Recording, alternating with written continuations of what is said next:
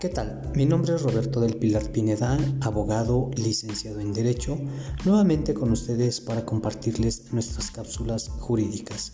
Estas cápsulas jurídicas tienen como fin o como objetivo el que tú, de una forma más clara y completa, conozcas de tus derechos para que los puedas hacer valer. En esta ocasión vamos a explicar una interpretación que hizo la segunda sala de la Suprema Corte de Justicia de la Nación en relación al aguinaldo. El aguinaldo procede su pago aun cuando no se demande expresamente, si prospera la acción de reinstalación. Recordemos que cuando ocurre un despido injustificado, el trabajador puede optar por una indemnización o por una reinstalación. En el caso concreto, el razonamiento estriba en que va a proceder el pago de aguinaldo cuando se haya omitido solicitarlo en la acción de reinstalación, es decir, solicitó el trabajador que se le reinstale en su centro de trabajo.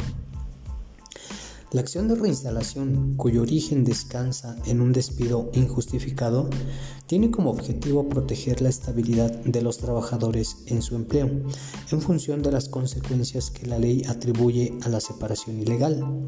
De ahí que, cuando el patrón no comprueba la causa de terminación de la relación de trabajo, la condena tiene como consecuencia que aquella continúe en los términos y condiciones pactados como si no se hubiesen interrumpido y que se entreguen al trabajador los salarios que deje de percibir durante el tiempo que dure suspendido ese vínculo.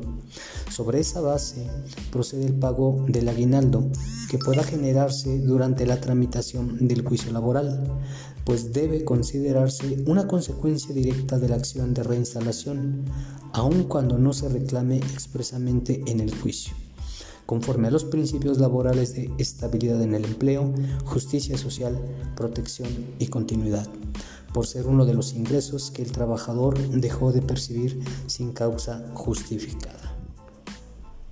Después de este razonamiento, recordemos que la Constitución Política de los Estados Unidos Mexicanos y a su vez la Ley Federal del Trabajo contempla derechos mínimos, derechos básicos que no son renunciables. En este caso, el aguinaldo es una de aquellas prestaciones que no se renuncia. Mi nombre es Roberto del Pilar Pineda, abogado licenciado en Derecho y estoy junto con mis compañeros de trabajo para brindarte un excelente servicio legal y para ayudarte. Contáctanos por WhatsApp